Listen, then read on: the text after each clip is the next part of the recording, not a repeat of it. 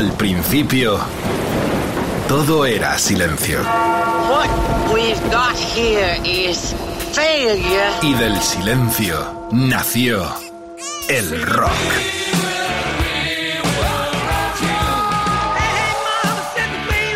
Cimentado sobre diez pilares. Sus diez mandamientos. Sus leyes de la vida, de la muerte, del bien y del mal. Fundamentales en la historia del rock. El Decálogo. El Mariscal Romero. El Decálogo de Mariscal.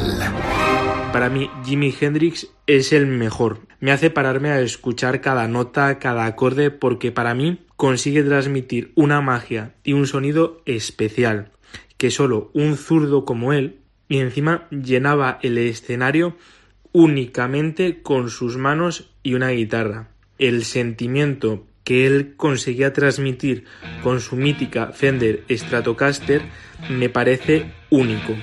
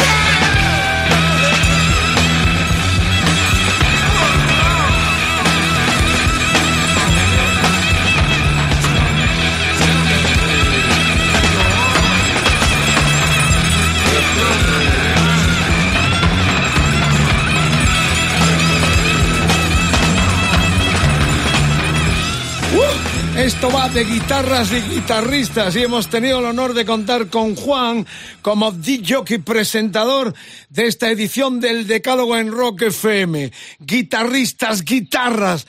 Edu Pinilla, un placer tenerle aquí. Ahora hablamos con él. Por lo pronto, a la gente del rock and roll os saludamos. Edu Barbosa, el Mariscal Romero y como siempre, Quique Vilaplana y Jorge Vilella aquí apoyando esta superproducción donde vosotros, como se ha demostrado con Juan, sois muy protagonistas. Qué aceptación, apoteosis, muchos mensajes, mucha gente queriendo participar en este decálogo con la guitarra, las seis cuerdas de protagonista y un máster nuestro de los nuestros. Edu Pinilla, Barning, eh, Coz, eh, New, ha estado con mucha gente. Nos va a contar su historia y también va a desmenuzar con nosotros la maestría de genios como Jimi Hendrix con el que empezamos, ese Purple Haze del Are You Experience del 67.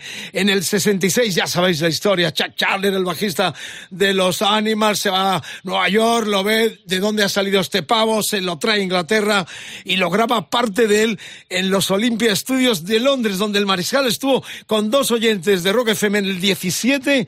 Allí escuchando, viendo y rememorando las cintas de la BBC para Led Zeppelin con Jimmy Pace. Qué recuerdos ese estudio. Bueno, ya lo sabéis, 67, eh, Mick Mitchell, Noel Redding, los Experience, Hendrix. Edu, bienvenido, un placer, ¿eh? Bien. Gracias por estar Rock FM es tu casa también, es un honor que hayas venido a configurar conmigo este programazo que ya prometemos que va a ser enorme. Ya las redes sociales abiertas como siempre, el hashtag la almohadilla de hoy, EDDM Guitarristas, el Facebook, facebook.com barra Rock FM, Twitter Rock FM guion bajo es, Instagram Rock FM, el WhatsApp 647 339966 para la clientela internacional. Qué nivel, Maribel. Bueno, eh, Hendrix, empezamos muy arriba, ¿no? Muy arriba, sí. Eh, a mí me cambió, me cambió un poco la perspectiva en cuanto a la guitarra, porque, porque yo en realidad me obligó mi madre a me compró una guitarra española y me obligó a meterme en una tuna. Y entonces yo decía, pero bueno, a mí Estas cosas me encanta que las contéis. No me gusta el tunchi, tunchi, tunchi, en fin. Pero veía que los, los que llevaban las bandurrias iban haciendo punteos. Y yo les pillaba ese tipo de púa.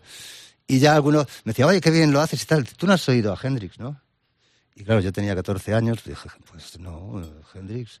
Te voy a, te voy a conseguir una cosa. Los chicos del barrio, los amigos. Sí. Y ya ahí dije, ah, pero yo esto, yo esto con la, con esta guitarra no lo puedo, no puedo tocar. Naces en Madrid, ¿no? Sí, en Vicálvaro. Vicálvaro. Eh, y claro, la peña te, te, te llevó a, a, conocer a gente. Sí, porque veían que yo me, me, movía bien con la guitarra y entonces decían, bueno, pero entonces tienes que... Aparte de ser eres un guapera, ¿eh? bueno, todavía sigues eh, En ese tiempo no llevaba granos y... pero, pero sí es cierto que, que cuando oí a Hendrix eh, ya todo mi empeño era en conseguir una guitarra eléctrica.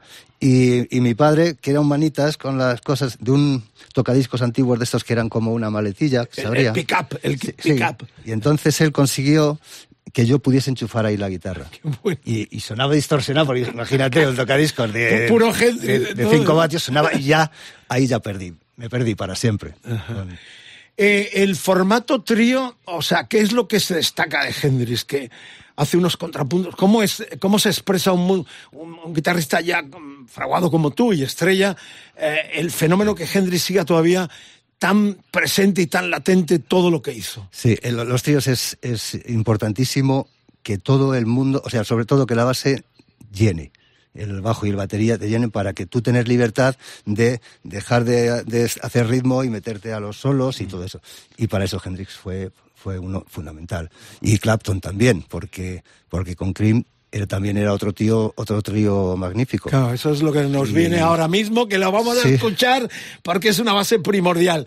Pero alguien muy joven que esté escuchando siempre la paliza que le damos con Hendrix, Hendrix, Hendrix y su discurso, eh, sobre todo es un tipo que venía de otro mundo, de otro planeta, ¿no? Esa que siempre se dice que rompe todas las comunicaciones y de hecho todos los guitarras ingleses eh, londinenses eh, lo muestran como si fuera un fenómeno cuando Chuck fenómeno, lo trae. Un fenómeno porque era, podía ser salvaje y en, inmediatamente dulce y, y, y, y además su forma de tocar era tan especial que no conseguían ese sonido. Luego, sí, hombre, luego eh, ya después de los años, pero en ese momento era único y además él trabajaba con el ampliatope, los acoples, jugaba con la palanca, en fin. Eh, eso es un, un caso que hoy en día saldría y seguíamos admirándolo, o sea, seguro. Muy bien, empezamos muy arriba con Jimi Hendrix, este decálogo guitarristas en FM con Edu Pinilla aquí con nosotros. Tenemos anécdotas comunes. En Ibiza, fuimos a Londres juntos con COD. el primer eh, artista al que acompañas es Noel Soto, un solista, ¿no? Noel Soto, sí señor. A partir de ahí ya... 17 años tenía.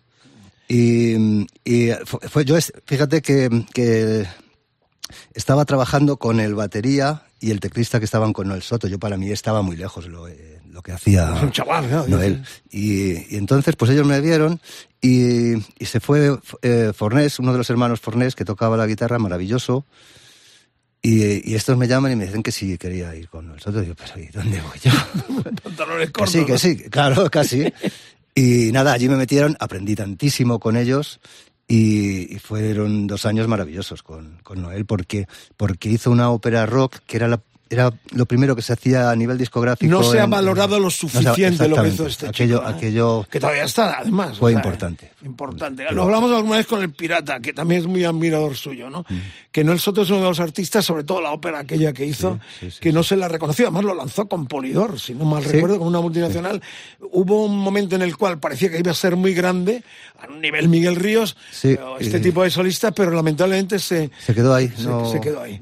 Bueno, vamos a seguir siguiendo, um, vamos a seguir, viva la redundancia, valga la redundancia, viva la redundancia en Rock FM, en este decálogo, eh, desgranando todo lo que te gusta, porque tú has elegido las canciones y los artistas. Nos vamos nos vamos a ir a comienzo, finales de los, de los 60. Estamos con el Well of Fire, el tercero de los Cream, eh, que los ha elegido julio de los 68. Lo que yo destaco siempre, ¿no?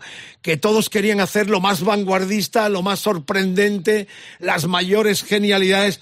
Y ahí entra otro de tus eh, guitarras favoritos, Eric Clapton. Sí, señor. Eh, estamos hablando de los Cream. Iba a escuchar el tema de este doble, que fue el tercero, como os comentaba, y todos sabéis también, eh, de julio del 68, eh, que es un álbum mixto, donde hay cosas en directo grabadas en el Fillmore de San Francisco, concretamente el Crow Road, y también cosas de estudio. Pero yo prefiero rememorar esa fecha mítica de mayo del 2005, donde tuve el placer de ser uno de los invitados del regreso ah, en el Royal Albert Hall con los tres. Eh, yo no estuve en la despedida del 68 en el Goodbye, pero sí estuve en, la reentrada. Eh, pero vamos, lo vamos a escuchar esa versión del 2005 en el regreso. Pero, Edu, Clacton, ¿dónde lo ponemos? Pues eh, Clapton, fíjate que Clapton fue uno de los de los que se asustó con Hendrix cuando, cuando fue a Londres, creo. Hay una anécdota que dice que fueron Jeff Beck, no sé si Keith Richards y, él a ver a Hendrix y salieron diciendo, madre mía, la que nos ha caído. Pero, pero Clapton ha sido siempre la clase. O sea, Clapton diseñó la forma de tocar rock viniendo del blues y, y la forma de, de manejar las escalas Mm, único. O sea, también es otro de los que ahora no se le respeta como guitarrista, pero en aquel tiempo, estamos hablando del 68, era magnífico. Eh, el adjetivo de la mano de Dios. sí, sí, de hecho sí, exactamente. Eh, eso estaba bien en ese momento, claro, también sorprendía enormemente. De hecho, había una mutua admiración entre Clapton y el propio Hendrix. Claro, porque ellos, ellos sabían lo que está. Y de hecho, eh, hacían temas de uno del otro y, así, porque Clapton hizo un Little Win también magnífico. Magnífico, Bueno, Rock FM, el decálogo esta noche se viste de gala. Eh, la guitarra es tu amante, es tu mujer, tu novia, es tu compañera inseparable, porque sin ellas no podías haber hecho tantas cosas como has hecho. El instrumento es sí que te evoca, que te produce. Pues eh, tienes razón. La verdad es que es como, como, como tu mujer, o, bueno, no tu mujer, tus novias, porque son varias y entonces, entonces eh, se mosquean. Es decir, si yo estoy tocando tres meses con la Strato y no cojo la Les Paul, y un día de, me voy a llevar la Les Paul a tocar y me dice, toma, o sea, no, no doy ni dos notas bien, porque es que no aceptan que, no, que las tengas ahí aparcadas y que luego el día que llegues eh, se dejen tocar. Y o sea, están vivas tus están guitarras, vivas, están vivas. Eh, trabajas tanto Gibson como Fender, principalmente. Sí, sí. Yo, la primera guitarra que me compré buena fue una Gibson en Londres. Y, y luego llegué a Madrid y entonces en Cucharada estaba Botafuego y se quería comprar una guitarra de doble mástil como la de Miguel Botafogo, un grande del blues y el rock argentino. ¿eh? Y tenía una Stratocaster y me dice, mira, me quiero comprar esta y te vendo la Stratocaster. 30.000 pesetas. Una Stratocaster que luego yo mal vendí porque fíjate era de los 70 que costaría hoy una fortuna, pero bueno. El caso es que yo me quedé su Stratocaster y al, a los, al mes le robaron la, la guitarra a él. pobre. Y, se fue, se fue a Argentina, o sea, se desconsoló, no... Nunca se recuperó. No, se recuperó. Bueno, es uno de los grandes del blues en los últimos tiempos eh, del blues argentino. Bueno, pues vamos ya a la música porque es el segundo elegido de Edu Penilla aquí en el eh, programa, en esta cita nocturna a los vampiros del rock and roll. Buen viaje por las carreteras, este programa promete muchísimo y nos vamos a mayo del 2005. Fue el regreso Royal Albert Hall de Londres. Yo estuve allí, allí estuvimos y así interpretaron este clásico de clásicos de Robert Johnson, Crow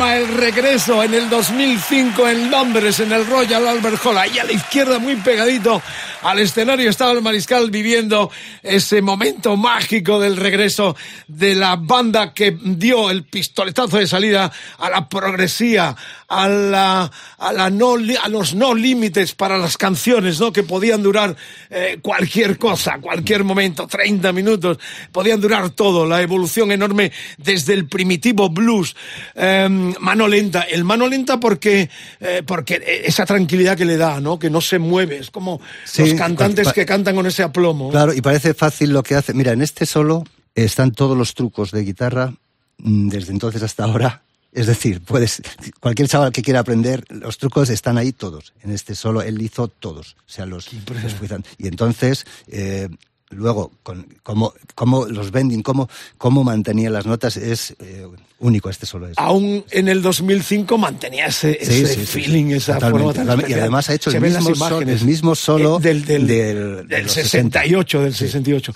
Eh, qué enorme eh, poder. Estaba mm, viendo hace poquito las imágenes y la verdad es que me emociona revivir ese concierto porque está Jack Bruce, que lamentablemente se fue, y el más reciente Ginger Baker, el power trio enorme que, que dio esa salida a, a la imaginación, ¿no? A la vanguardia, a lo que se llamaría eh, rock progresivo en todas las direcciones. Pero voy a hacer hincapié en algo y vamos a escuchar algo fuera del decálogo de los 10, ¿no? Eh, intercalado, no va a ser el bis, sino va a estar intercalado entre Hendrix, entre Eric Clapton con los Cream y el que viene que es nada más nada menos que Jeff Beck. ¿eh? Ya máximo nivel no podemos aspirar a más. Pero vamos a intercalar algo por lo cuanto que tú en los últimos tiempos eh, tienes una blues band. Te has escorado totalmente hacia el blues. De eso hablaremos y escucharemos además tu primer disco en solitario, podríamos decir. Pero nos vamos al año 1937. Solo son dos minutos 48 segundos. Fijaros lo que es, lo que estos tipos, sobre todo Clapton, que es el Sí. que hace el arreglo, ¿no? Ya vislumbran como lo que era la fuente de todo lo que vendría en el 37 es con el tipo, el negro, que compuso y ejecutó, lo vais a escuchar, ese Crossroad. Se llamó Robert Johnson. El documento es este en Rock FM.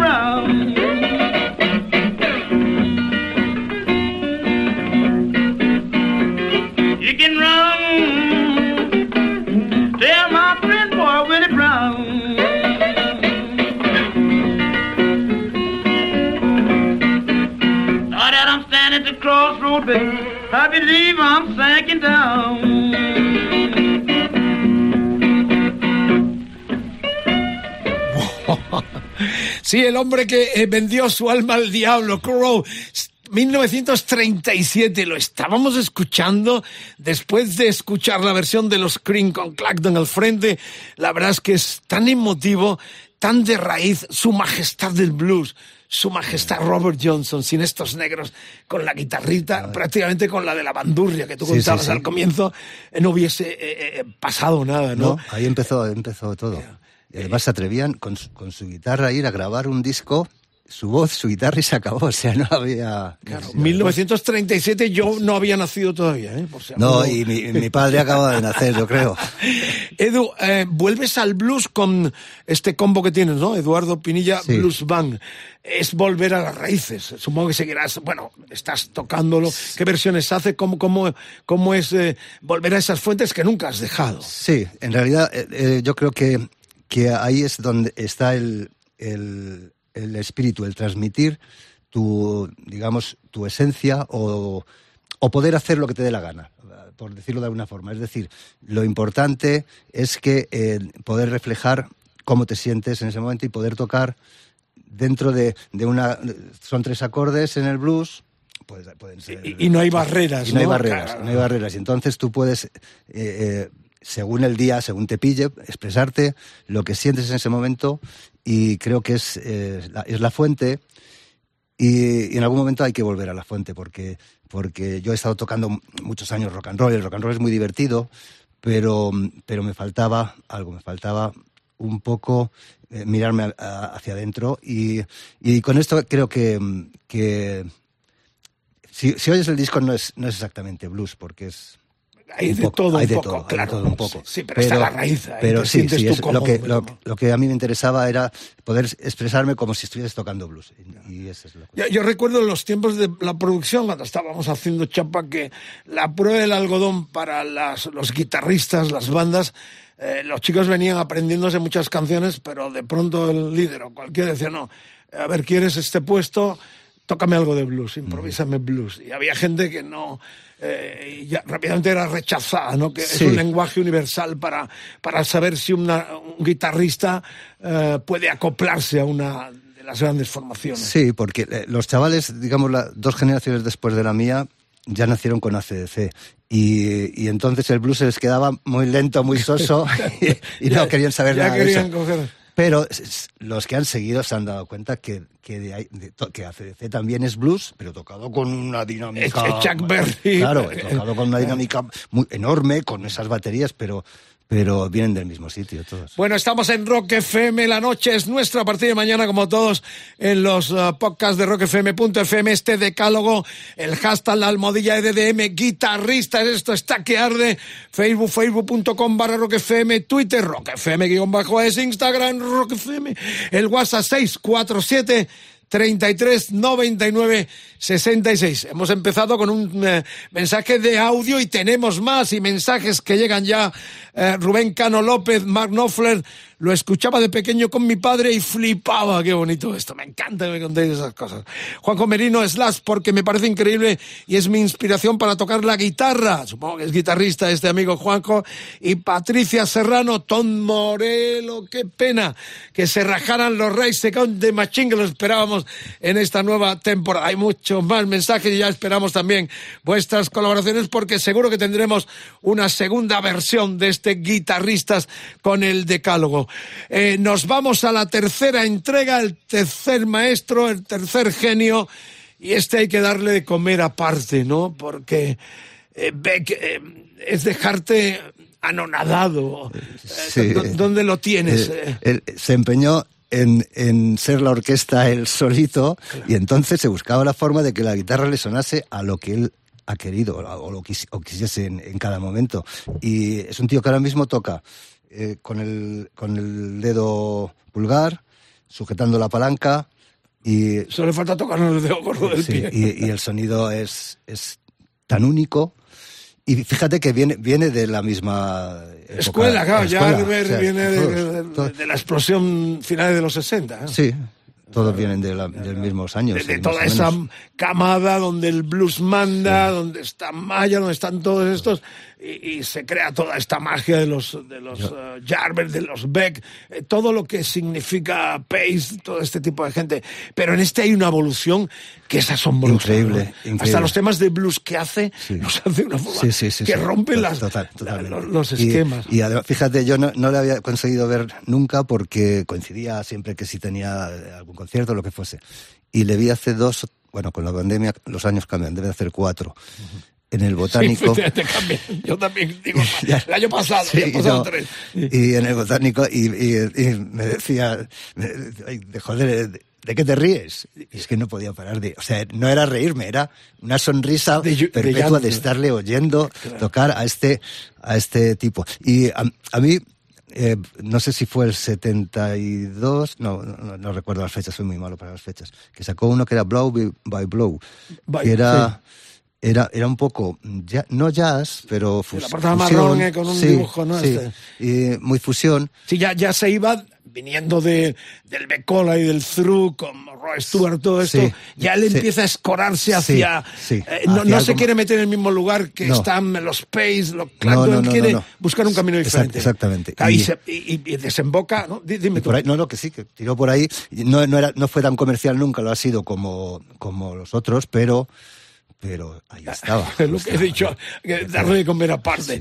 El Led Boots, que es el que has elegido, Sí. el, el del Wild, que es el segundo de estudio de mayo del 76, ¿eh? Ajá. Ahí hay mucha rock fusión y lo produjo Sí. George Martin, el Sí. productor de los Beatles.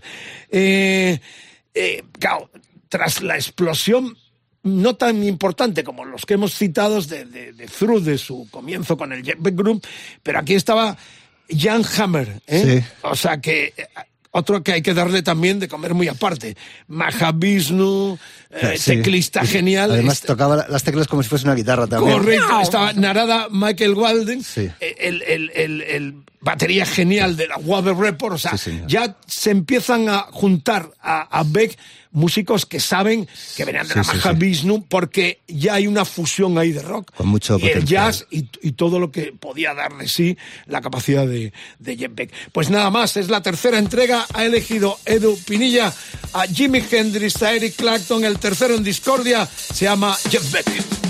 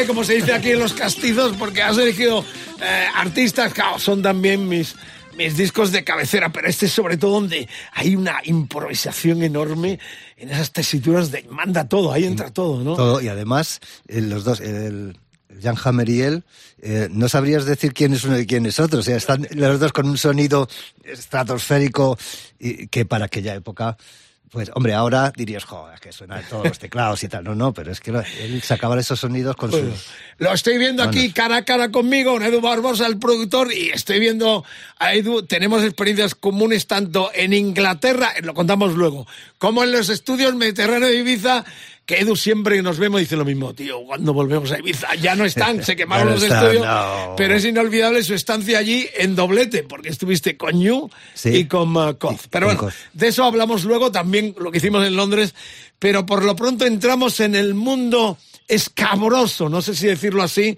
aunque realmente 30 años con Barney, eh, supongo que eh, acabó la historia como acabó.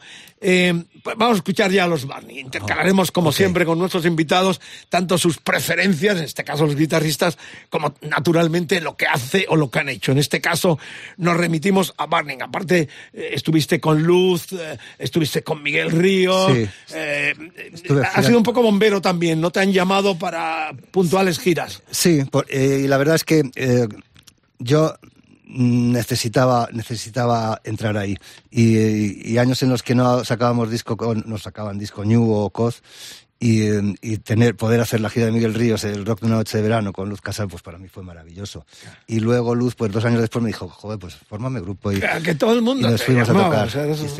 y estuvimos dos, años girando. ¿Con Sabina también estuviste? Con Sabina también, sí. otros dos o tres años. Y también maravilloso, la verdad. estuve con él la primera vez que él fue a Sudamérica que no era tan conocido y aún así fue, fue terrible. Ya, ya, arrasaba, ¿no? Arrasó. En México, por ejemplo, estábamos eh, probando sonido y empieza a entrar el ejército al teatro. y ahí va la coja, aquí, ya, de aquí no salimos. Y es que eso era lo normal. ¿Qué año era, más o menos? Pues sería el 89, 90, por ahí. Y, y, resulta que eso era lo habitual, pues bueno, pues vale. Y entonces luego, después del concierto, nos dicen que había habido 30 desaparecidos. Uf, desaparecidos en México, cuidadín. Y es que habían vendido entradas falsas y claro, la gente había pagado la entrada y querían entrar y el ejército dentro, pues no te quiero contar lo que fue. Muchas veces se cuelan también para ver el espectáculo por el morro. o sea, fue, de prueba de sonido apareció el ejército. Apareció el ejército, entró por las puertas de arriba, imagínate un teatro. ¿Y Joaquín cómo reaccionó? Y Joaquín eh, dijo, pues hasta aquí hemos llegado, chicos. ha sido un placer conoceros. Creo que vienen a por mí, pero... Bueno, un placer tenerle aquí en Rock FM. Gracias, amigos, por tantos mensajes, todos los que queráis.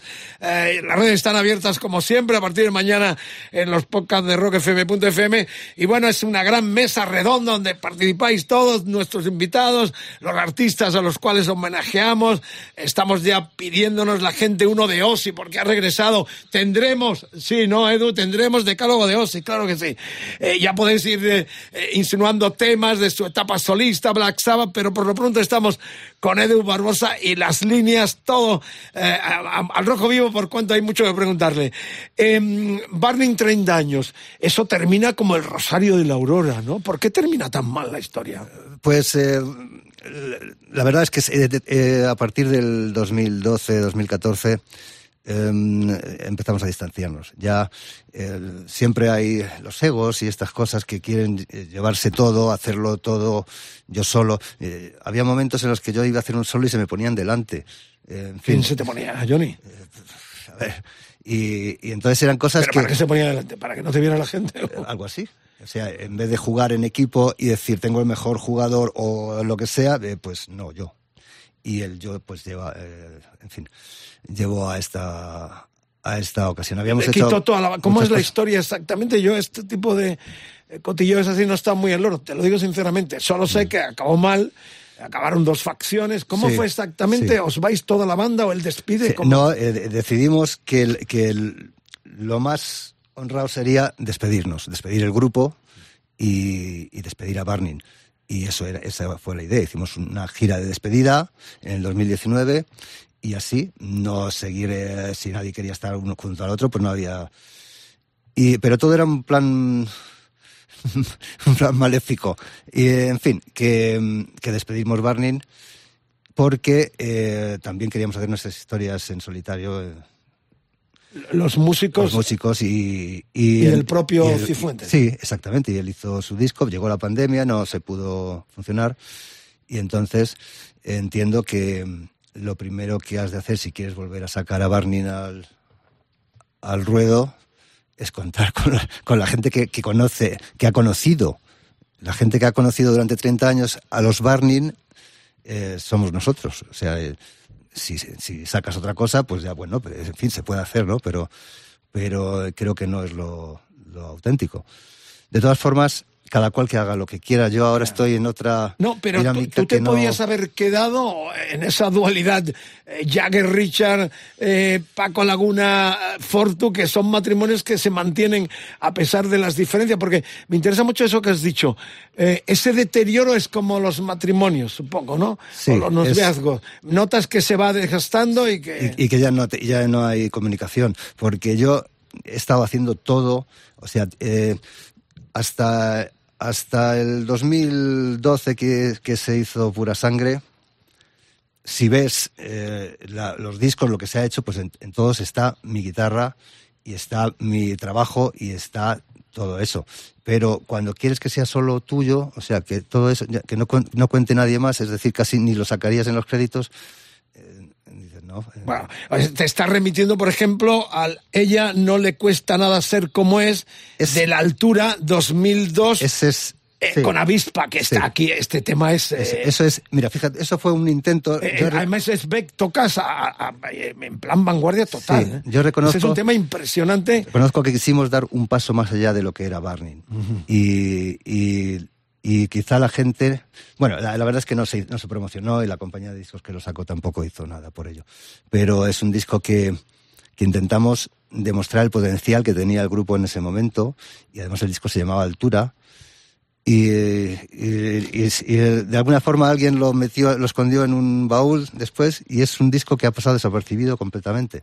Bueno, y este tema yo lo vuelvo a escuchar, realmente es fascinante. Lo vamos a escuchar ahora todos juntos. Y hombre, eh, el recuerdo para Toño y para Pepe Rizzi, eh, eh, eh, suplir a, a- Pepe eh, tendría que ser, eh, claro, aunque ta- claro, aunque tampoco ellos tuvieron tanta trascendencia eh, por la muerte tan prematura, ¿no? Desde Sí. los tiempos en que les dábamos la oportunidad de tocar en la discoteca MM allá en, Hombre, aquí en Madrid, en la calle Béjar, donde Sí, empezaron sí, sí, sí. hasta los domingos. Estoy viendo la imagen tanto de Pepe como Antoñito. La verdad es que es una historia que cada vez que la veo, el primer rollo donde intervienen, donde, eh, pues eso, un poco Johnny era eh, el, el más ah, gris del, del, del combo, ¿no? Y cómo se convierte en un líder absoluto. Y muy bien que ha mantenido vivo el espíritu de Barney. Sí, sí, eso lo ha hecho bien. Y de hecho, cuando murió Pepe nos costó un poco remontar, ¿eh? porque, eh, sobre todo a mí, ya íbamos a los conciertos y los primeros tres temas, todo el mundo era Pepe, Pepe, Risi, Risi, Risi. A partir del, cuatro, del cuarto tema empezaban a decir, coño, pues esto suena de la hostia. Es, es una máquina de rock and roll y este tío se ha preocupado de aprender. Claro, yo conviví con Pepe siete años. Eh, vi su estilo y el- no digo que lo, lo perfeccionase, pero, pero yo intenté llevarme, llevarlo a mi... muy estoniano, ¿no? Muy- sí, Muy sí. Y entonces, Tra- Trataste sí. de que la gente viera también Claro, que, que- que se la seguía- magia Burning seguía. Seguía ahí, seguía ahí. Qué bonito. Bueno, pues esto es exactamente el 2002 al que hacía referencia eh, Edu Pinilla, que está aquí en Rock FM, en este decálogo los guitarristas mandan, y en este tema, escúchenlo bien porque es una auténtica joya. Eh, a ella no le cuesta nada ser como es.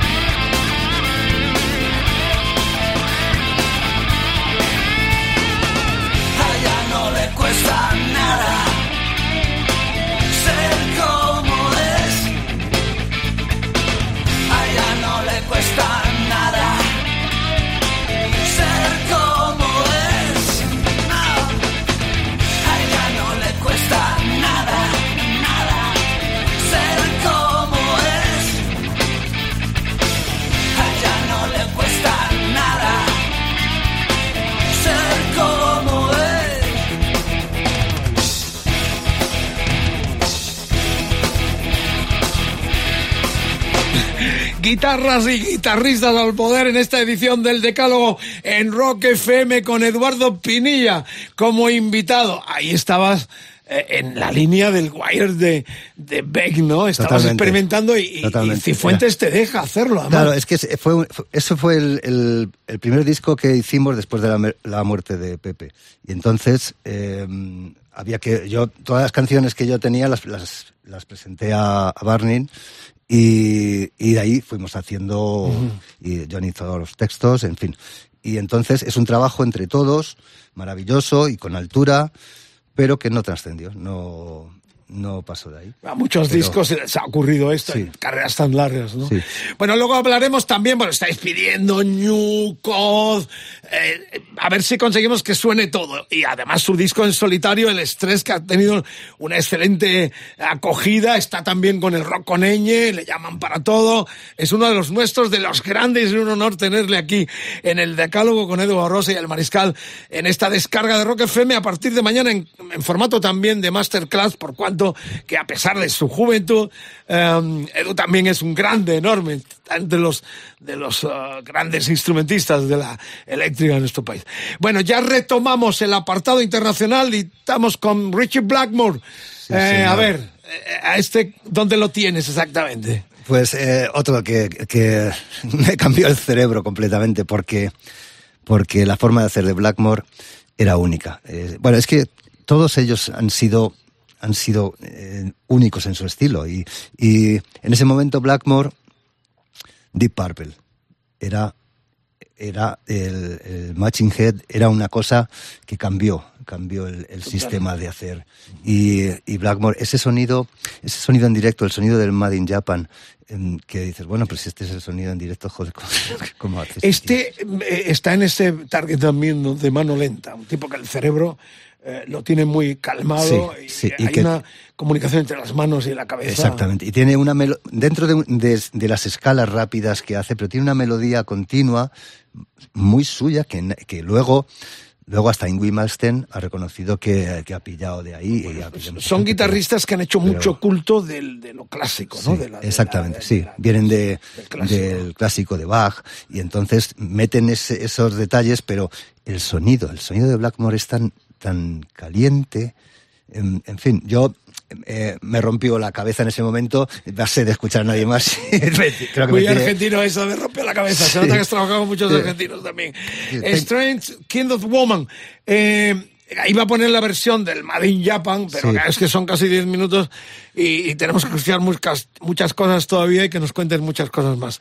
Estamos en el quinto, que es el Fireball, el bola de fuego, que es del septiembre del 71. Eh, eh, este Strange Kind of Woman Ajá. es eh, el único tema de este disco junto con The Mule que se incluye en el Made in Japan, célebre. O sea que también, pero claro, son nueve minutos. Vamos a escuchar la versión de estudio, eh, donde, bueno, pues que deciros que Gillan, que Lord, que Glover, que Paez, todos se lucían de forma excepcional y marcaban ya los cimientos de, de una de las formaciones que afortunadamente todavía continúa, muchos cambios.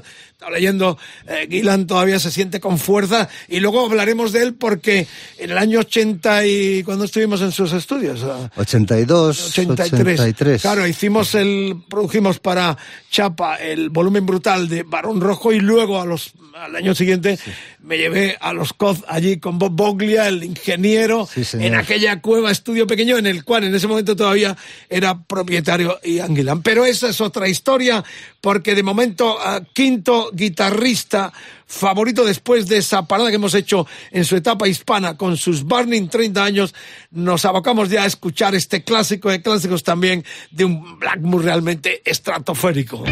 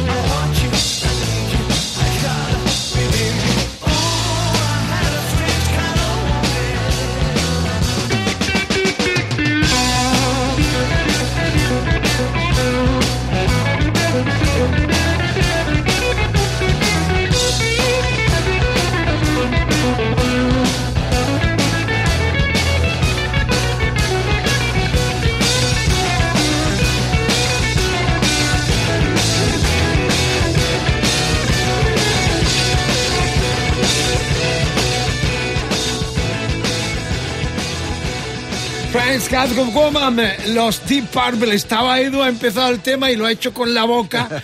Ese arranque de, de punteo, ¿no? Ese riff tan especial, eh, eh, esa forma de marcar la pauta. ¿eh? Es único. Es, eh, este también se, se podría llamar, como dices, mano lenta, porque.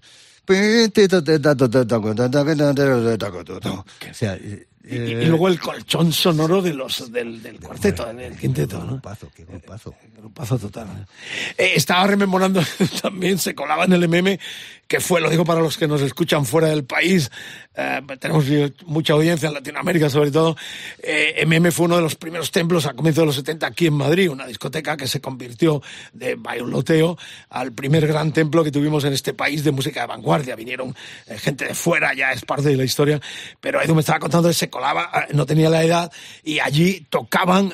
de forma habitual un grupo sevillano llamado Storm, ¿no? Que recordamos todos con los hermanos, eh, eh, con los dos hermanos, que eran realmente eh, cómo interpretaba, eh, rememora aquello, tanto Diego Ruiz al batería como Ángel, el guitarra, tocaba los Hendrix y, y- y Diego se recorría el local, ¿te acuerdas? Empezaban a tocar Purple, lo hacían una versión enorme y, y tocaban las baquetas, se iba a la barra del bar, se recorría todo, era de madera el piso y, se recorría todo tocando, haciendo el solo de batería. Yo me, emociono porque era parte de aquella discoteca que la creé yo Sí, además sí, señor. y, y- y Sí, que señor. allí se fraguó todo lo que era vanguardia nuestra. Allí vamos a ver. Y además a Storm yo los vi antes de ir a comprarse equipo a Londres, con su, su equipo de aquí, y luego cuando compraron el equipo que vinieron con el jamón gigante, con los Marshall de Córdoba, y tal. el mítico, sí, sí, señor. eh, manager. Y vinieron ya con todo el equipo que llevaba Deep Purple, lo trajeron ellos aquí a España.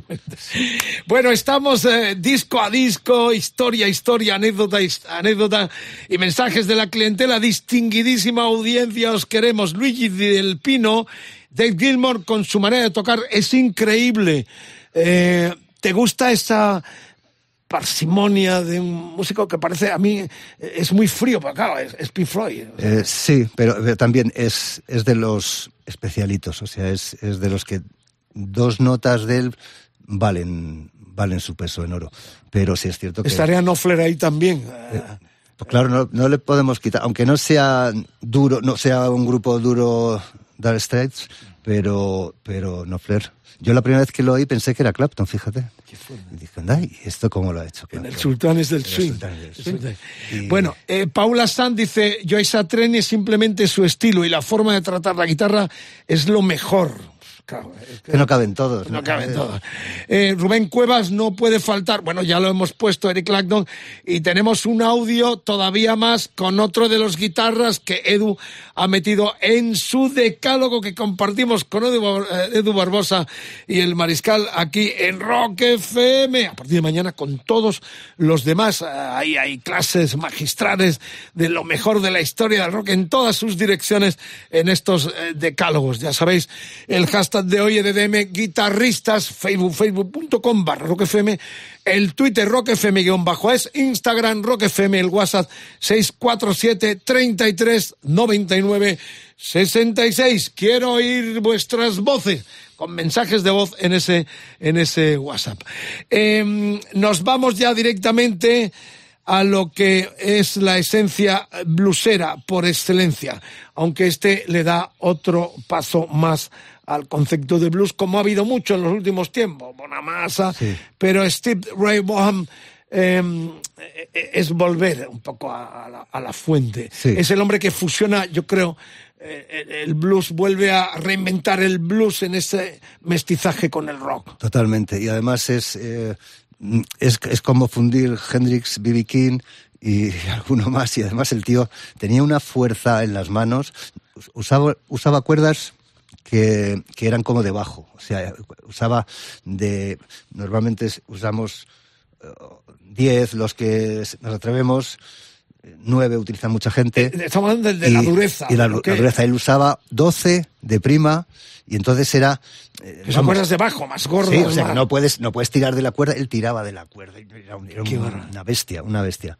Y, y claro, él también con mucho sentido, mucho gusto y, y un alma especial. Eh, claro, eh, es un, desgraciadamente se fue demasiado pronto, ¿no? Eh, se murió solo con 35 años, aquel accidente de helicóptero. Eh, eh, su referencia era Buddy Guy, que es uno de... Yo en el 69 había un directo de Buddy Guy que en el Musicolandia, Sí. cuando estaba en Radio Centro, lo ponía. De hecho, lo mantengo todavía y el disco está lleno de, de bebida, Ya, eh, tiene friturillas por todos lados. Es un disco que ya tendría que tirarlo. Pero para mí ese disco tiene que estar colgado eh, porque lo tengo. Y era su gran referente. Adoraba a todos los grandes, ¿no? Pero eh, Steve Ray Vaughan, sobre todo Buddy Guy, era su punta. De hecho, es uno de los que va a su funeral. eh, este otro Sin duda. genial, sí, ¿no? sí, porque el- el- a veces el alumno supera al maestro y el maestro le quiere. Por eso, es decir, no, no es eh, estas cosas que pasan ahora que, de envidias y cosas así, al contrario. Y, y Stevie Ray Vaughan dio mucho también. Otro que se pasa con las drogas, otro que el alcohol y, y la, la- la- la droga le, le lleva a, a- Pues prácticamente estaba tres años, los pasó jodido. De hecho, volvió con este con este disco que era casi el último ya, con- con- con- porque ya viene uno con el hermano, que es la despedida, que todavía eh, se edita el estando eh, vivo, pero ya lo que sale posteriormente ya es eh, después de su muerte.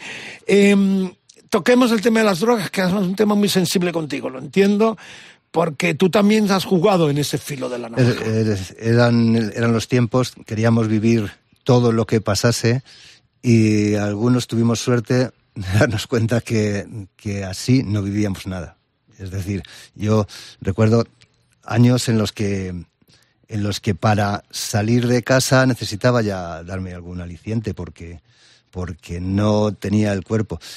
Eh, bajaste a ese hoyo, pero de verdad, porque hay mucho, eh, hablas con muchos chantas. Yo como llevo tanto tiempo, claro, y he conocido prácticamente a todo el mundo, sobre todo en este país también, muchos artistas internacionales. Pero hay mucho chanta que, ¿te acuerdas lo que nos metíamos? Y, y tienes que decir, si tú no te has metido nada nunca, tío. O sea, hay mucha gente que ha ejercido. Otros se pasaron. Tú- tú- me consta que tú has estado en una línea roja. Otros, desgraciadamente, no voy a citar, murieron, se fueron por la puñetera droga. Y hemos hablado antes de, de- de Pepe. O sea, eh, pero es verdad que mucho eh, chanta que, como dicen los argentinos, que utilizan las drogas como un galón. Eh, supongo que eso Sí. a ti te producirá eh, No, no, no, yo... mucha grima. ¿no? Mucha grima. De hecho, mm, a mí me salvó la música. Igual que a, a- a muchos otros, la música les metió en ello, a mí me salvó, porque yo en el barrio, todos mis amigos estaban enganchados y todos mis amigos estaban jugando con, con, con las cosas duras. Pero yo salía a tocar, salía a ensayar, no estaba en el barrio metido por la- desde por la mañana poniéndonos. Y entonces sí que es cierto que un, día entre semana pues me pasaba a verlos y, acababa eh, por la mañana, en fin, que, no... he- Pero he intentado siempre no ser habitual de- y, y sobre todo cuando empecé a ver que eh, cómo caían y cómo han ido cayendo, pues, pues eh, decidí salir de. Y también barrio. se explota mucho, ¿no? Eso de tantas drogas, tanta... Yo creo que hay mucha gente que, que lo, lo, lo tiene como, eh, como algo que, que les produce fashion de, de cara. ¿Esto te molesta? Sobre Es todo sí, eh, la verdad es que conociendo cosas así. la, verdad es que vivimos vivimos aquella época en la que en la que no dormíamos y entonces eh, yo recuerdo tenía un amigo que, que tenía una discoteca famosa y entonces nos quedábamos después de la discoteca allí y echaba en un, en un este de, de hielos pues echaba dos botellas de whisky, unas Coca-Colas y a beber de ahí todos. Y claro, eh, luego empezaban Este tiempo muy salvaje. Sí, muy salvaje. Empezaban a surgir las, las ayudas, digamos, para... Y claro, cuando salías de allí, eh, le llamamos el vampiro porque cuando salías de allí, que era de día... Eh, Los vampiros son ellos, nosotros somos los vampiros del rock and roll, pero que nos registren. Así que- Bueno, Edu, vamos a escucharlo, Stevie Ray Vaughan. Estamos con el Crossfire, eh, el disco después de tres años, eh, donde esa fusión en nombre de blues y rock, porque él viene de una etapa eh, complicada con el tema de las drogas, y, y esto es del 89, moría en el 90 meses antes de su muerte. Es un placer volverle a escuchar con su Fender Stratocaster que él llamaba la Number One. Exactamente. Stevie Ray Vaughan, otro de los artistas en el pedestal de este decálogo con Edu uh, uh, Pinilla en Rock FM.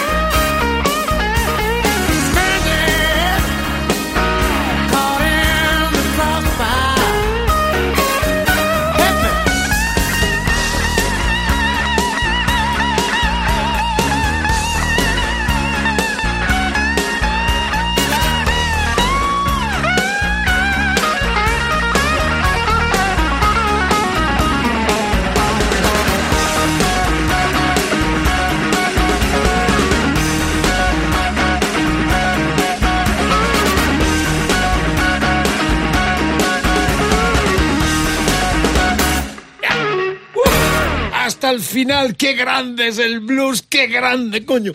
Es el rock and roll. Lo habremos escuchado mil veces. Estamos los dos aquí como niños, Sí. eh, emocionados, moviendo el cuerpo, siguiendo la, la velocidad del estilo, la forma de Steve Ray Vaughan, que ha estado en el sexto lugar de estos favoritos eh, de Edu Pinilla aquí en Rock FM. Eh, gracias por la sintonía esta noche. Más juntos, a cualquier hora la puede escuchar a partir de mañana con los demás decálogos de Mariscal en Rock FM. Gracias por la sintonía. Buen viaje por las carreteras. Si estás eh, trabajando a esta hora de la madrugada, hacemos de teloneo para el Pirata y su banda que viene ya a las 6 de la mañana. Y eh, cerramos la noche eh, después del fantástico motel de Rodri Contreras también con Edu Barbosa que se queda aquí conmigo para participar de esta mesa redonda enorme. Cultura, rock, blues. Y el que viene ahora pues otro monstruo que conocimos eh, y hemos estado muchas veces, otro de los eh, sobrevivientes eh, que, que maneja y que ha sido auténtico ah, vivero de grandes eh, músicos, de cantantes, ahora está con Ronnie Romero, el chileno que se descubrió desde nuestro país eh, con la avenida aquella que tuvo y ahora ya es artista internacional, pero en principio estuvo aquí con nosotros. Eh, Michael Schenker, eh, hablamos, es el séptimo elegido de Edu. Eh, dame, dame formas, porque este es un tipo realmente especial. Sí, yo, yo le conocí eh, con UFO y, y, bueno, eh, los grupos que montas, de estos que no salen del local, que siempre estás... eh, y, y- y tocábamos canciones de... de, de UFO. Claro, y, en- y entonces sacábamos canciones de, en las que yo- los demás me decían, pero bueno, ¿y quién va a tocar? ¿Quién se va a atrever a tocar esto? Y digo, yo me atrevo. Y, y mira que me costaba, me tenía que quedar noches enteras para, para sacar el sonido y la fuerza, otro de los, de los fuertes tocando, de, con una potencia de púa y de... Eh, Con y- y Scorpion de hace poco y- se queda el hermano de Heredero, pero realmente cuando ya se fragua su personalidad es cuando viaja a Londres y se incorpora a, a- UFO, ¿no? Eh, eh, y vamos a escuchar, porque has pedido el Hermit and Ready, Sí. eh, del primero de septiembre del 80, eh, con, con Roger Glover de productor, el Purple. Es la época además que le conozco yo en Londres, porque luego tuvimos amistad con él cuando grabamos el volumen brutal que vino al estudio a visitarnos en Londres. Él era un poco eh, apestado. Los ingleses, eh, como son tan personales, lo tenían como arrinconado, no le querían dar el chance que se merecía. Y él tenía muy pocos amigos músicos ingleses. Y de hecho, cuando vino al estudio, a los eh, Kingsway Studio, donde grabamos Volumen Brutal, vino porque no tenía nada que hacer y tenía muy pocos amigos músicos ingleses. Esta es la historia, un poco la connotación con él. Eh, Schenker, vamos, vamos a volver a, a otro directo, eh, que es el directo One Night at Budokan, que además lo ha traído él en vinilo, Sí. que lo tengo también, con anécdota además, porque... Sí, señor. Bueno, cuéntala ya. Pues, está firmado por, por está Schenker. firmado por Schenker Eh, eh, y- Lo que vamos a escuchar ahora es este disco, ya lo sabéis, el, el- el 80, eh, es cuando graba el, el, el, de estudio. Pero este Pues, es el Budokan. Exactamente. Cuéntale la Está- estábamos grabando con eh, Koz en los estudios de Gilan, que nos llevaste, y que yo, yo como pardillo que era, pensé, joder, vamos a los estudios de Gilan, lo mismo está el ampli de Blackmore y todo. y, y como buenos estudios, eh, allí lo- eh, no había, o sea, allí la gente lleva sus propios equipos y graban, entonces había un pequeño ampli, eh, rarillo, en fin, yo me volví loco, le tuve que, que bajar la corriente al amplificador para poder subir el volumen a tope y poder grabar. Pero bueno, una vez que habíamos grabado, llegaste un día y me dices, oye, que mañana vamos a, vamos a, te vas a venir conmigo, vamos a ver una, una cosa. Y nos fuimos a Virgin y estaba A Schenker. las tiendas de discos. eh, Exactamente, estaba En Oxford Street. eh, firmando este disco, el, el Night at the Budokan, que no había dormido el pájaro en toda la noche. Y además, no sé si sería, ya no sé si vodka o qué, pero vamos a ver, se lo había pasado olía bien. y, la- y le tocaba estar firmando el disco. Pero bueno, aún así se enrolló y, y me contó una cosa muy curiosa, que dice, mira, mira, ¿sabes lo que he hecho yo en este disco? Al ampli directo y con un guagua en, en- en la posición del medio. Digo, joder. Tú ya- preguntándole. eh, claro, y ya, ya he grabado todo. Si lo sé, me voy a comprar un guagua ahora mismo y cambio todas las guitarras. Es buenísima Pero- anécdota. Bueno, estamos, eh, reitero, el primero en solitario, 1980, Roger Glover produce, pero nos vamos al Budokan. Ahí estuvimos también alguna vez, 12 de agosto del 81. Atentos, porque no estaban los que hicieron el disco, o parte de los que hicieron del disco, porque eh, eh, en esta ocasión, en esta gira, le acompañaron Cosi Powell a la batería y Paul Raymond a la guitarra rítmica, teclados y también coros.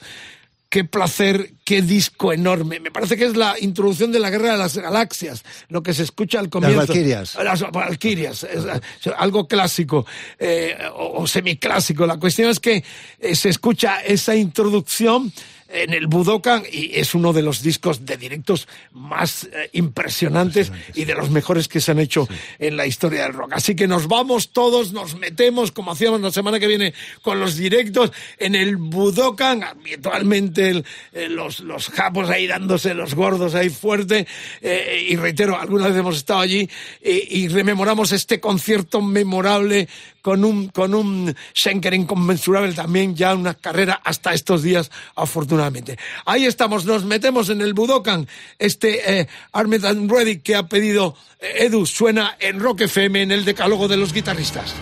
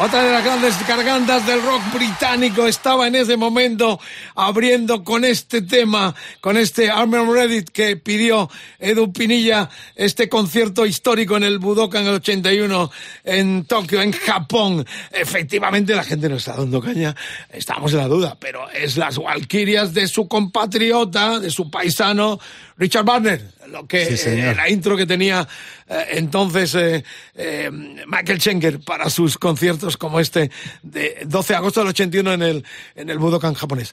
Bueno, estamos tenemos un, un- una voz, un audio de voz de un querido oyente, Ismael, dejadnos los nombres y los apellidos y dónde estáis o dónde o qué hacéis, si sois músico, bueno, lo que queráis. Ya sabéis, el WhatsApp es el 647 33 99 66. Rock FM, esto está que arde. Esta es la voz de Ismael pidiendo que. Pues mira, para mí el mejor guitarrista de todos los tiempos es Eddie Van. Fíjate que la primera vez que lo escuché fue en, en un vídeo de un concierto en el que tocaba Eruption. Pues yo no me esperaba que iba a ver un guitarrista tan rápido que movía. Me impactó porque, claro, yo estaba descubriendo el rock y ver de repente a esa, esa técnica, ese movimiento de dedo súper rápido y esa claridad de limpieza en la guitarra y vamos, desde ahí empecé a escucharlo y es que una maravilla. Gracias, Ismael. Qué público más maravilloso tenemos. Enorme. Muchísimas gracias. Eso es lo que quiero a través de las redes sociales y también los audios que pinchamos con Edu Barbosa aquí en estos decálogos. Tertulia enorme, mesa redonda. Y bueno, ¿qué tienes que decir, Edu? Van Halen. Pues Van Halen también, otro de los que, que cambió el mundo, porque, porque creó un, un estilo, una técnica nueva para hacer las cosas que, que, que en ese momento nos volvió loco a los guitarristas. Se fue, Estamos hablando del 75, además vienen de Holanda, se afincan Sí. en California. Es, es un fenómeno. Eh, efectivamente, yo ya estaba en la radio, ya llevaba tiempo, pero cuando llegó aquel primer disco, el You Really Got Me, la misma Incre- versión. increíble. Era increíble. increíble, el sonido Claro, de guitarra. porque eh, eh, ¿cuál es el salto cualitativo con todo lo que veníamos escuchando? Pues porque él empezó a usar la técnica esta de tapping y de, y de hammering y, y entonces sonaban, sonaban cuatro notas a la vez. Eh, Era como hacer acordes, hacer una escala nota por nota, hacía El el sweet picking, el tapping, eh, El tapping, todo. el tapping. Claro, est- estas técnicas vienen con él, ¿no? Es Él, que- él las sacó a relucir. Digamos que, que a lo mejor ya sabían. Bueno, la verdad es que, que luego he visto por ahí, pues no fue Van Halen porque había un señor en los Claro, 50 sí. que ya hacía cosas así con el dedo. Y dices, bueno, vale, pero, pero el sonido, el, el sacarlo adelante fue Van Halen. Y, y, y Van Halen, maravilloso, maravilloso. Por, ¿Los pedales qué papel juegan a la hora de, de sacar eh, brillo y de impresionar a la audiencia? Pues eh, en este sentido, lo que, lo que él más usaba era un, era un flanger que le daba un poco, como es un sonido que va haciendo una rotación. y luego-. Y entonces él utilizaba eso mucho eh, cuando iba haciendo ritmo y cuando iba haciendo los solos, muchos ecos, jugaba con los ecos de forma que sonaba celestial. O sea, eh, eh, Van Halen mm, en trío mm, es de los tíos que no se grababa guitarras de ritmo. Aunque fuese en, en estudio, no grababa las guitarras de ritmo. Él se metía al solo, dejaba sonar el bajo y la batería y lo llenaba con sus ecos, con su sonido maravilloso, maravilloso. ¿Los porque- amplificadores, Edu, o qué, qué papel también juegan los Pues- amplificadores? pues Marshall Fender, ¿cómo, Sí, cómo- eh, cómo lo va que- ese negocio? Lo que cuentan de Van Halen es que utilizaba tres sets de, amplificador, de dos amplificadores cada set. Y entonces, en Estados Unidos la potencia creo que va a 175, no va a 220, bueno, 175, y él la ponía a 250. Entonces le duraban cinco canciones los amplis hasta que se quemaban. E inmediatamente pasaba al segundo set. O sea, usaba los amplis a- no solo a tope, sino Al encima con, claro. encima con la corriente por encima de, de la suya hasta que fundía los amplis. Claro, el, el sonido era abrasador, abrasador, el sonido de Van Halen. era- Bueno, pues eh, eh, vámonos a la música porque has elegido Panamá, ritmo, potencia, en el sexto de enero eh, del 84, así se llamó el disco último con David Lee Roth. Sí. Eh, hay que preguntarte porque tuvimos hace poco a Tete Novo, al cantante, el mosqueo continuo entre guitarra y frontman y cantante eh, se debe al ligar más, al pintar la mona más, a- porque Mm, no. el cantante defiende su sitio, pero el guitarra también el suyo, ¿no? Sí, sí, sí. Yo no, no, no sé exactamente qué pasó entre ellos, pero eran perfectos. O sea, era perfecto así. Porque, porque luego me gusta la segunda etapa, luego, pero no tanto como esta. Me gusta. Este son los Van Halen que a mí me gustaban. es que de Billy Roth era- Sí, sí, sí. y, traía, y ¿no? se comía el escenario y a quien fuese por delante. Y, y en fin. Pero mm, pues eso, cosas que pasan, no sé si los egos o porque en realidad no, no venía a cuento porque había espacio para todos, o sea, es decir, eh, había espacio para los solos, para... eh, ¿Tú has tenido problemas con algún cantante de los tantos que... o, Eh, o no quieres decir? no quiero decirlo. Pero con alguno has tenido, ¿no? Bueno, ya lo has dicho, porque has dicho Sí, las- que Cifuentes se te ponía delante para Sí, que yo- la gente... yo la verdad es que ahora he entendido a los cantantes. Ahora que estoy cantando yo, me doy cuenta, me doy cuenta que, que las guitarras son abrasadoras y entonces al cantante no oye nada y se, Lo decía Tete el otro día también, ¿no? Sí, Que es terrible. claro, es. O sea, Y ahora, ah, hombre, ahora ellos tienen una solución que son los in-ears estos, que se ponen Sí. en los cascos y escuchan su voz y ya está. Pero hasta ahora es cierto que los guitarristas necesitamos el, el que la guitarra esté explotando. y en tu faceta ahora de cantante estás probando dicho, tu propia medicina. Joder, lo que, lo, que de- lo que deben haber sufrido conmigo. Bueno, ahí está, Así Eddie Halen, siento. Panamá, clásico también de clásicos en este decálogo con Edu Pinilla.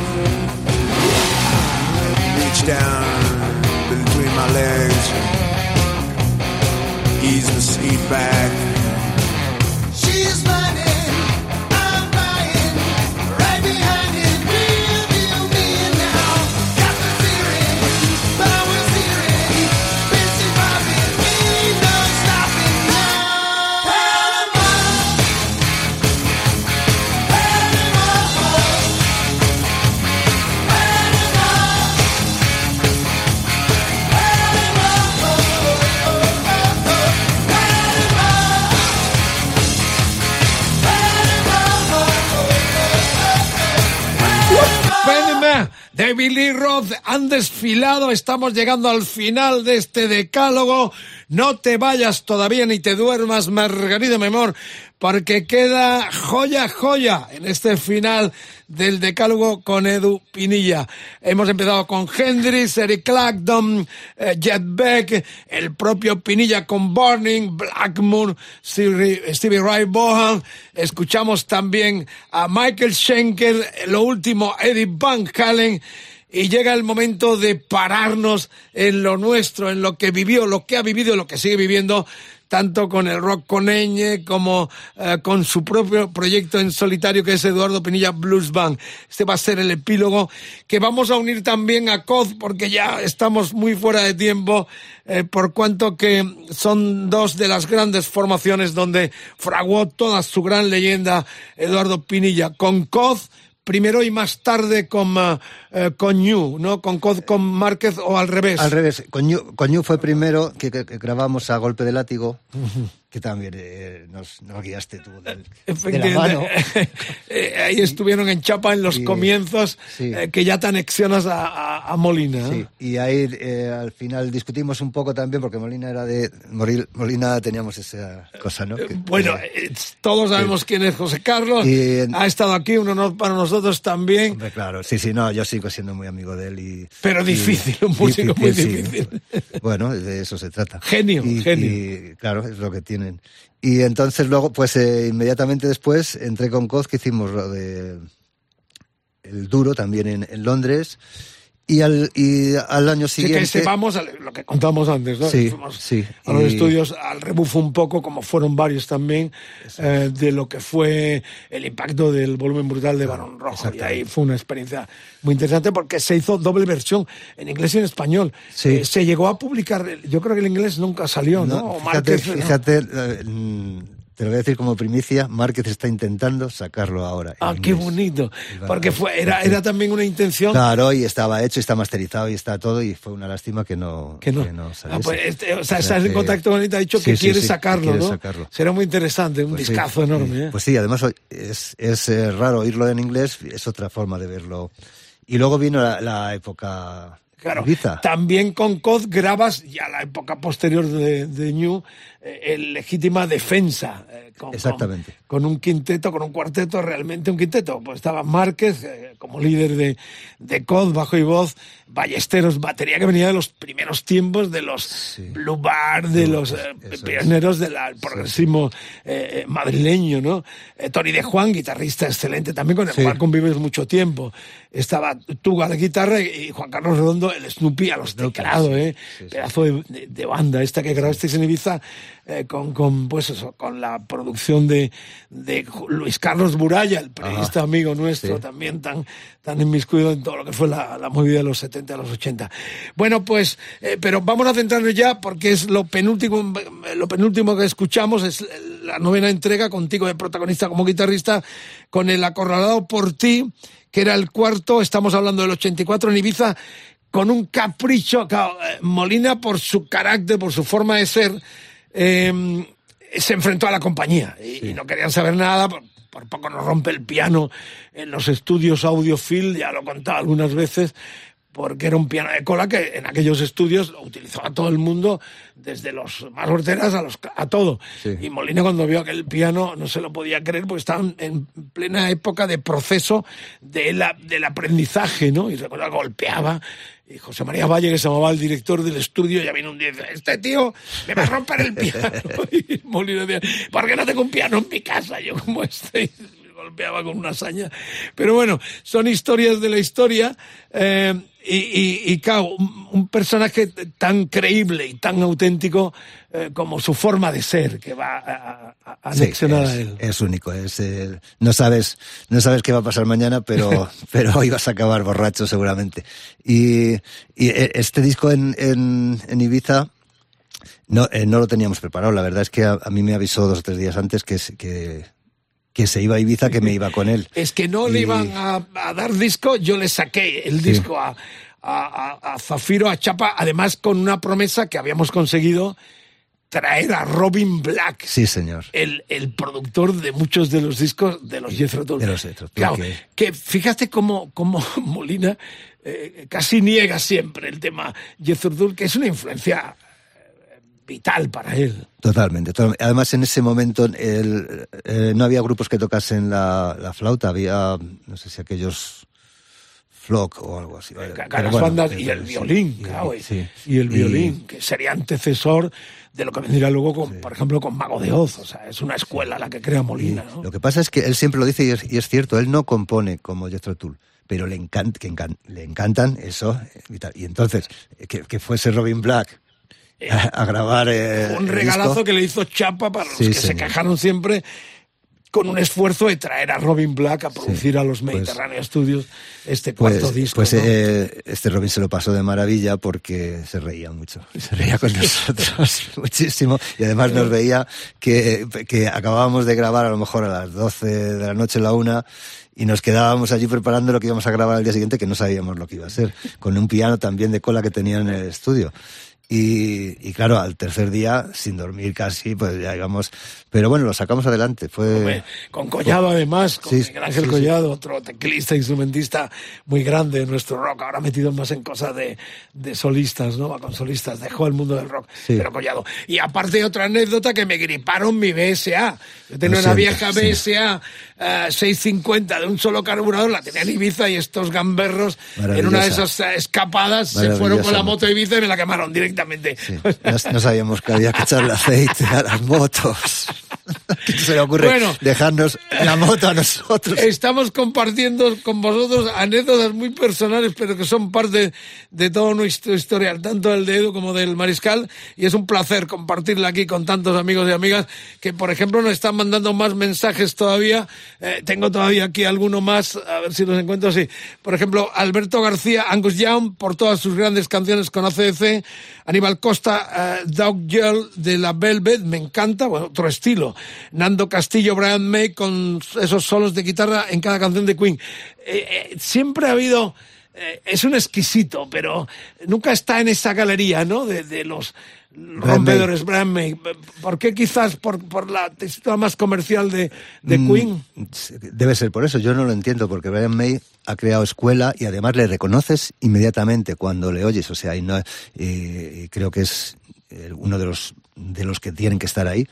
Pero es que son muchos los que no podemos. eh, Claro, ya, me, ya me hubiese Es un decálogo, de seguir aportando, seguir eh, eh, comentando a través del WhatsApp 647 33 99 66 porque seguro que habrá una segunda entrega de este Guitarristas, EDDM, el hashtag Guitarristas, Facebook como siempre, Twitter, Instagram, Rock FM, ahí tenéis todas las eh, comunicaciones para en la nube poneros en contacto y participar de esta gran mesa redonda que tiene el honor de escuchar, ¿qué tema vamos a escuchar de este eh, acorralado por ti? El cuarto eh, del 84 de Ñu con José Carlos Molina al frente. Pues a mí hay uno que me encanta que es perseguido, pero reconozco que más quiero más también, también. Entonces eh, decidí la más pasar comercial quizás, Sí, ¿no? sí, más- bueno, vamos a terminar con marcha, el más quiero más, Molina en estado de gracia, y ahí Pinilla también con ese grupazo que le acompañaba en este disco grabado en Ibiza, en los estudios Mediterráneos.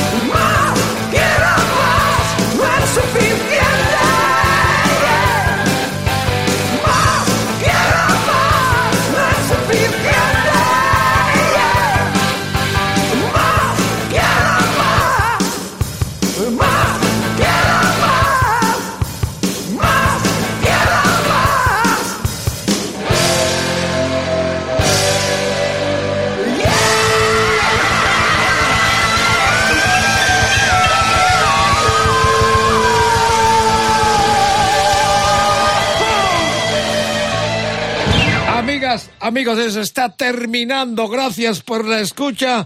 Distinguidísima audiencia. Eduardo Pinilla pone ya el punto final en este decálogo que se cierra con su disco en solitario. Eduardo Pinilla Blues Band. Tardaste mucho en, en tirarte a la piscina, ¿no? toda- toda o sea, en el fondo os odiáis los cantantes de las guitarras y a ti te daba miedo porque has tardado demasiado para, para tener una banda y cantar, decidiste a cantar. ¿Era un problema técnico, era un problema de timidez, era un problema Sí, de sí, que... de, de timidez y de, y de falta de práctica, porque yo no entendía que, que para tocar y cantar hay que dedicarle el mismo tiempo a la voz que a la guitarra. O sea, eh, eh, la voz necesita dedica- dedicación absoluta. Y entonces cuando estás tocando y cantando tienes que olvidarte de la guitarra y prestarlo a la voz, que es, es más físico, porque la guitarra si le subes el ampli suena. Y entonces no- Más difícil todavía los baterías que, que cantan, sí, ¿eh? yo eso no lo puedo entender. Eh, yo, eh, me- desde el, el de Dead Bang, el, el Holm este, eh, yo- la verdad es que eh, me parece una cosa dificilísima. Dificilísima. o- El de los Eagles o- también acá, cantaba. efectivamente. o sea, Pero, pero bueno, al final eh, te das cuenta que lo, lo haces o, o lo haces. Y entonces eh, he aprendido mucho eh, al, al grabar este disco, que lo podría haber aprendido antes si hubiese estado mejor, pero, pero al menos ya voy, ya voy camino del siguiente. Estoy ya terminando de componerlo todo y, y a ver si para principios del año que viene pues ya saco el segundo. Porque- debutabas con este estrés, historias de más de una vida. Exacto. Era el subtítulo del álbum. Y además metes a una mujer que es esta diosa Cristina Lubián, que Sí, es buenísima, sí, ¿no? Sí, sí, sí, me ha ayudado muchísimo. te ayudado, muchísimo, ¿no? Porque, claro, ya lo he dicho varias veces, yo no soy can- no era cantante, no soy cantante, soy contante. Y entonces, si, si cuenta cosas, pero no tiene, está la voz de ella ayudando y, y dándole ese brillo y esa cosa especial. que- colorido, ¿no? Sí, La- lo sí, que es tú. Maravilloso. O sea, ¿crees que a partir de este primero, donde te tiras ya a la piscina después de tanto tiempo eh, como solista, eh, va a haber una evolución lógica de tu aprendizaje como cantante? Sin duda, sin duda, porque ya lo estoy, ya lo estoy haciendo y notando y ya me atrevo con cosas que, que, no que pensaba que no me atrevería nunca. Y, y todo es, todo es estar seguro, o sea, la voz es algo que necesita que estés seguro. Si no estás seguro, no. Eso te voy a decir, te sientes a gusto viendo Sí. al público cara a cara, manejando la guitarra, Sí. cantándoles. Ya, Eh, Eso claro. te, te- te ha incentivado a seguir la, la carrera. Exactamente, ha tenido que pasar este disco para, para a raíz de ahí eh, dar ese otro paso que es, que es ya tomárselo en serio. Bueno, Edu, un placer, gracias por haber venido. Terminamos a partir de mañana, como todos los eh, decálogos en rockfm.fm, en los podcasts de Mariscal en Rock FM. Y nada, vamos a terminar con Blues, su majestad del blues. Y este disco de Eduardo Pinilla, Blues Band, el debut como cantante y guitarrista de este icono de nuestra guitarra desde hace ya, pues que pasa, hombre, ya 40 años, 50 años en esto, 40, ¿no? 40 y algunos ya, 40 sí. y alguno más. Sí, sí, sí. Con carrera en, eh, principalmente en lo que ha sido mm, eh, Burning, eh, New Code Burning, y las incursiones que hemos comentado con Miguel Ríos, con eh, eh, Luz Casal, con, con tanta gente con la cual te llamaron, hasta con Joaquín Sabina también. Sí, sí, Estuviste en esos momentos en los cuales te, te llamaban para apagar fuegos principalmente, ¿no? Sí, la verdad es que, que coincidía en años que no, no tenía, en ese, no sacaba disco eh, Coz o New y, y me lo he pasado de maravilla, la verdad es que... Eh, ahora en este momento si te llamaran, eh, ¿te harías también esa dualidad eh, o, o ya vas Pues- más centrado a tu carrera en solitario. Estoy centrado en, en sacar adelante esto porque, porque el- me gusta mucho eh, todo, todo lo, el proceso, la, la composición, la grabación, el, con la- el grupo que, que estamos y, y poder tocar las, las cosas y decir sobre todo cantar, que ese es otra de las, Reto, los reto, textos ¿no? es muy importante. Yo, fíjate, no lo había hecho. No, no había estado atento. Yo estaba atento a la guitarra y a los solos y, y los textos eran una cosa. Y me doy cuenta que es primordial, primordial en una canción el, el mensaje que, que dices. Y, claro, de eso claro, viven los grandes pues sí. eh, cantautores desde Dylan. La exacto. palabra es, eh, Eso es. la magia, esa fusión entre la palabra y la, Y es el y sentido- la música y decir cosas. es el eh, sentido de la canción, a no ser que hagas un instrumental, que también me gustan, pero, pero, pero no, estoy abierto, o sea, estoy abierto, me lo estoy pasando de maravilla con Rock con Ñ, que estamos eh, haciendo un material de los 80 de grupos Es una españoles. experiencia de músicos venidos de muchas partes. increíble, eh, que increíble. ha, ha tenido un éxito. Os veo en todas partes. Sí, sí, sí, sí, porque son, pues son, eh, músicos de asfalto, de topo, está Luis Cruz, está Nacho de Lucas de asfalto, está Johan, está eh, como batería Arturo también de asfalto, o Cacho de Barnin, está Carlos de Guardado de bajista de Barnin, o viene otras veces eh, José de es, la es Mondragón. como una orquesta eh, Sí. de, cao, de, de- de Sí. genios, eh, Pero- al frente también, donde eh, cantáis a petición prácticamente popular de lo que la gente quiere, de, Y- y sobre lo que todo- la historia de nuestro rock. sobre todo de, que de lo que se toca a- algún miembro ha estado eh, eh, pertenece a- Ah, es a- al grupo con lo cual es es una fusión tremenda yo y estamos tocando material pues eso te digo Barón Rojo de asfalto de topo de, de New de Barning y Rocco Neñi. Rocco Neñi. Qué grande. Bueno, terminamos con un blues harto de muros.